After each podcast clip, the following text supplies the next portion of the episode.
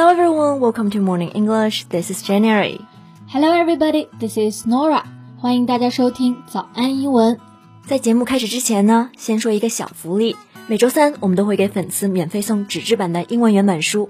微信搜索“早安英文”，私信回复“抽奖”两个字，就可以参与原版书福利的抽奖啦。没错，这些英文原版书都是我们老师为大家精心挑选的，是学习英语非常非常好的材料。坚持读完一本，你的英语水平一定会再上一个台阶的。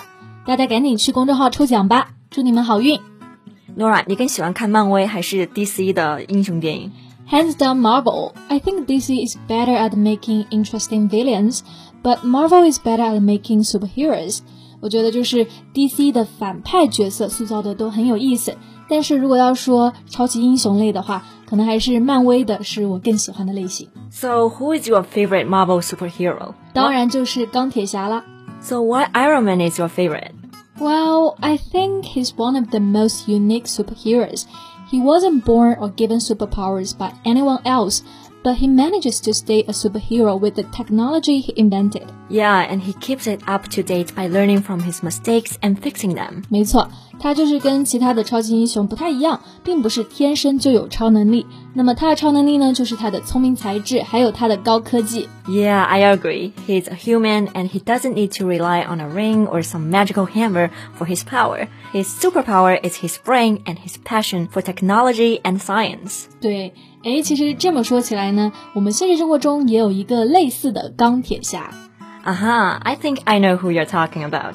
Elon Musk, right? 没错，他就是我们大家都比较熟悉的马斯克。So in today's podcast, we're going to talk about the legendary Elon Musk. 我们的内容呢，都整理成了文字版的笔记，欢迎大家到微信搜索“早安英文”，私信回复“笔记”两个字来领取我们的文字版笔记。前不久，我看到有新闻说，他以两千零九十亿美元的身价超越了亚马逊 CEO 贝佐斯，成为了世界首富。Yeah, he's back at number one richest person in the world after Tesla stock rebounds. Yeah, rebound 就是回弹飙升的意思。那其实马斯克成为首富很大一部分原因就是来自于特斯拉的股价飙升。That's right, Tesla's stock rose by 4.7%, coupled with the soaring share price his net worth has increased by around $160 billion since March 2020. Yeah, and that bumps him up to the number one spot at the wealthiest person on the planet. 对，那么 net worth 就是指的净值的身价，bump up 它这个动作呢，其实就等于 increase 增加。不过这个地方呢，它的增加的速度比较快，就是比较猛涨啊！不到短短的一年时间呢，它的身价就涨了一千六百亿美元，这简直很难想象。对，所以很多人都说这可能是历史上最快的财富创造。His wealth surge over the past year marks the fastest rise to the top of the rich list in history。哎，我现在在想，要是我当时买了特斯拉的股票就好了。之前很多买了特斯拉股票的人呢，都因为股价飞涨成为了百万富翁。而且他们这一群人还有一个名字叫做 Teslaneers，就是 Tesla 和 millionaire 这两个单词的结合。嗯，那只怕是他现在的股价，我们想买都买不起了。对，但是呢，他本人好像对自己的财富增长还是比较淡定哎。Yeah, he brushed it off, writing in one tweet, "Well, back to work." 是的。其实，当他自己知道自己成为了首富之后啊，就是轻描淡写的在推特上写了一句：“好吧，回去工作吧。”那么，刚刚 J 呢用到了一个动词短语，he brushed it off。brush 就是指的刷子嘛，brush something off 就指的忽视、不理睬的意思。在这个地方呢，就是翻译为轻描淡写了。没错，其实这也不奇怪，因为可能对于马斯克来说，财富根本就不算什么，他的梦想可是星辰大海。Yeah, he dreamed of conquering space when he was a child. In 2001, he conceptualized the Mars Oasis, a project to grow plants on Mars soil. 对，马斯克他小时候就有征服太空的梦想，conquer space。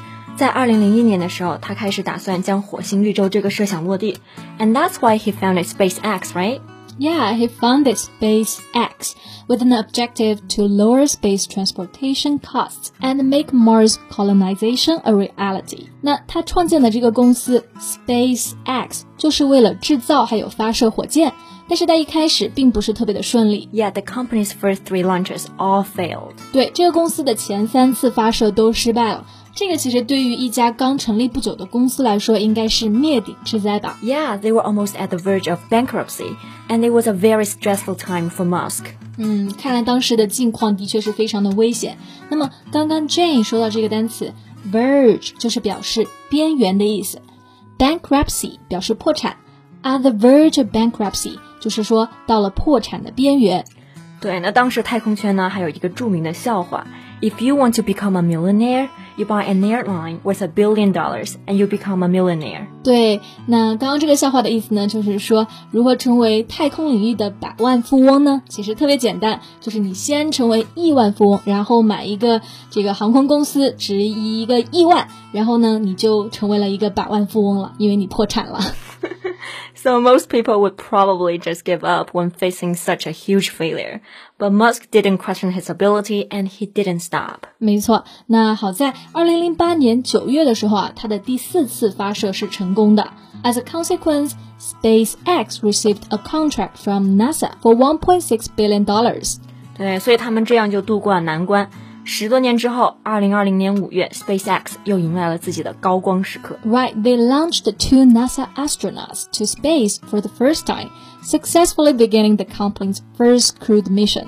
Crew 就是人员的意思 ，First crewed mission 就是首次载人航天发射。对，那这其实是史上首次商业载人航天发射啊，成为了历史上的一个里程碑时刻，也就开启了全新的太空时代。That's right, this launch is a much-awaited turning point in our new space age. 嗯，这一次的发射呢，就使得马斯克离他的梦想又更近了一步。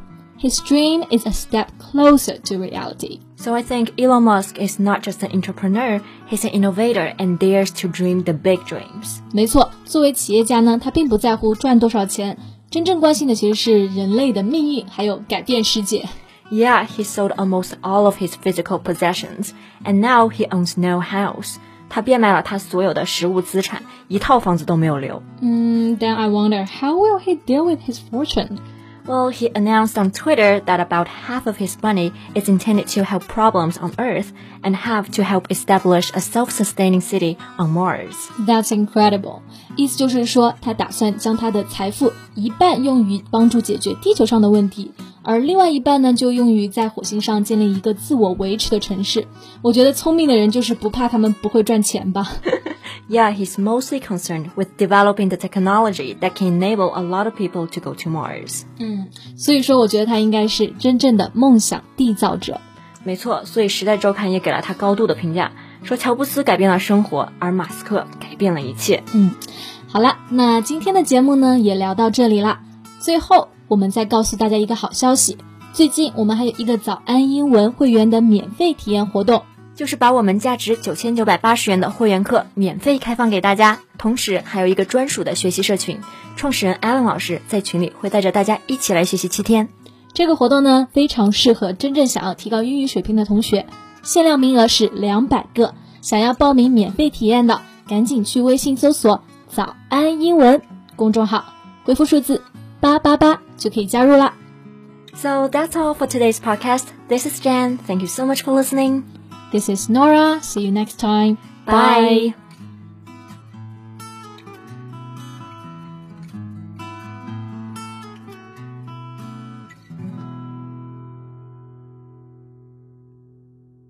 This podcast is from Morning English. 学口语就来早安英文。